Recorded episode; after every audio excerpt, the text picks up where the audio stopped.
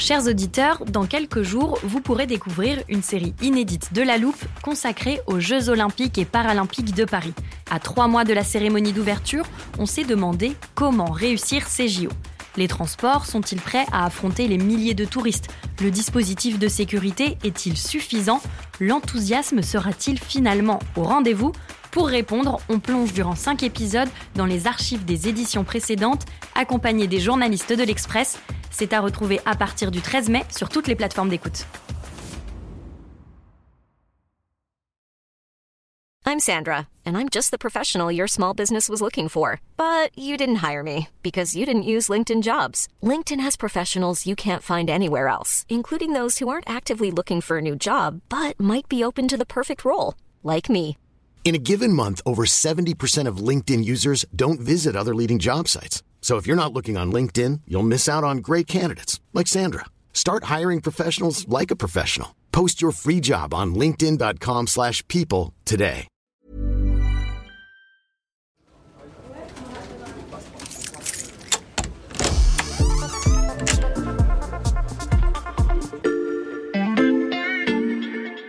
Salut, c'est Charlotte Baris. Bienvenue dans l'armoire de la loupe. Cette semaine, vous allez tout comprendre sur L'indice de position sociale. L'indice de position sociale. IPS, indice de position sociale. Selon les indices de position sociale, L'IPS, L'indice de position sociale. l'indice de position sociale. L'IPS, c'est un sujet qui concerne l'école.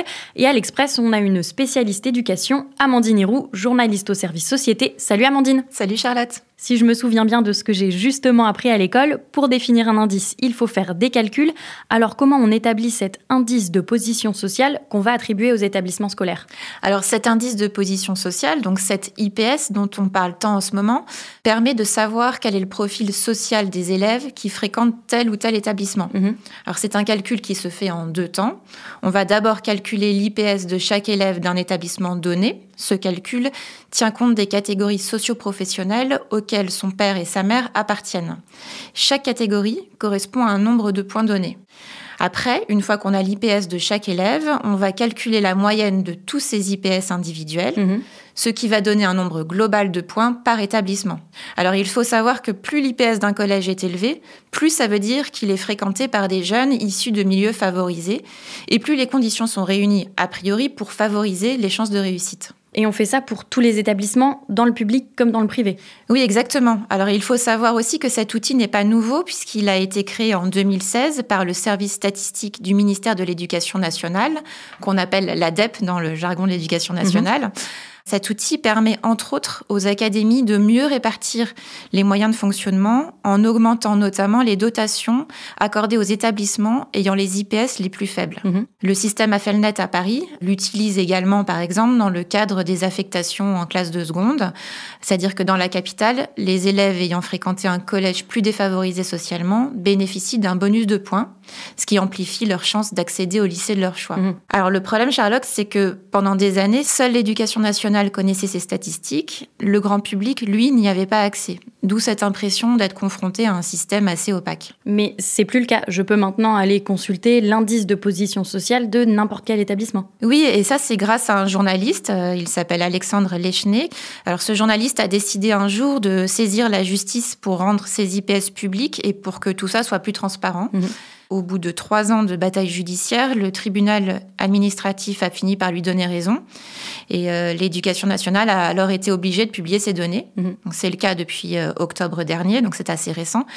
Et euh, depuis octobre, tout le monde peut désormais connaître l'IPS du collège de son enfant en se rendant tout simplement sur Internet. Ces IPS qui sont donc désormais accessibles, tu les as étudiés, Amandine. Qu'est-ce qui en ressort? Alors, il faut savoir que l'IPS national moyen des collèges est de 103,4 pour être très précise. Le taux le plus bas est enregistré dans un établissement de l'Académie de Guyane et il est de 51,3, Mhm. tandis que le taux le plus haut relevé dans l'Académie de Versailles, lui, atteint 157,6. Alors le plus frappant, c'est l'écart parfois énorme qui peut exister entre deux établissements pourtant installés dans un même quartier. Tu as un exemple de ça? Oui, dans l'agglomération de Lyon, on a cet exemple assez incroyable de ces deux collèges publics situés à seulement 6 km d'écart. Mhm. L'un a un IPS de 66, ce qui est plutôt très faible, tandis que l'autre a un IPS de 146, qui est au contraire très élevé. Alors c'est assez fou d'avoir une telle différence dans un aussi petit périmètre. Ce qui est intéressant aussi, c'est que les IPS ont permis d'attirer l'attention sur les grandes disparités qui existent entre l'enseignement public et l'enseignement privé. On s'est rendu compte que les collèges privés sous contrat scolarisent moins de 17% d'élèves d'origine sociale défavorisée et concentrent à l'inverse 40% d'élèves très favorisés, mhm. alors que dans le public, ces proportions sont strictement inverses. Mais ces disparités, on s'en doutait un petit peu, Amandine. Alors, au-delà des constats, à quoi ça sert d'avoir ces IPS alors avant qu'on entende parler des IPS, certains avaient tendance à minimiser un peu l'ampleur du phénomène, euh, à dire que les disparités sociales entre les établissements n'étaient pas forcément si notables que ça. Aujourd'hui, grâce à ces IPS, on peut faire un état des lieux très précis et chiffré, mhm. ce qui accentue un peu la pression sur les responsables politiques qui ne peuvent plus fermer les yeux. D'ailleurs, la publication de ces IPS a certainement encouragé Papendiaï, donc l'actuel ministre de l'Éducation nationale, à agir et à faire des propositions pour euh, tenter de favoriser la mixité sociale dans les établissements, même si certains parlent d'un plan à minima. Mhm.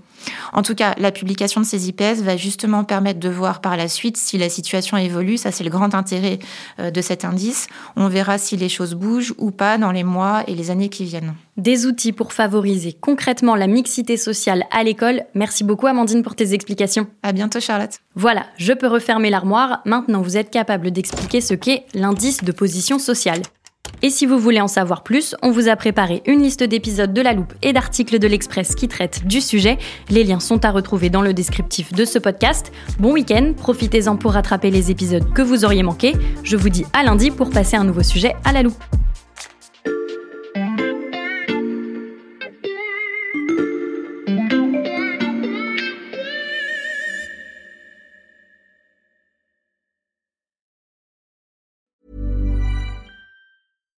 Sick of being upsold at gyms?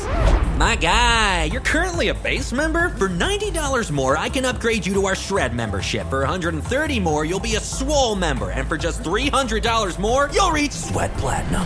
At Planet Fitness, you'll get energy without the upsell. Never pushy, always free fitness training and equipment for every workout. It's fitness that fits your budget. Join Planet Fitness for just $1 down and $10 a month. Cancel anytime. Deal ends Friday, May 10th. See Home Club for details.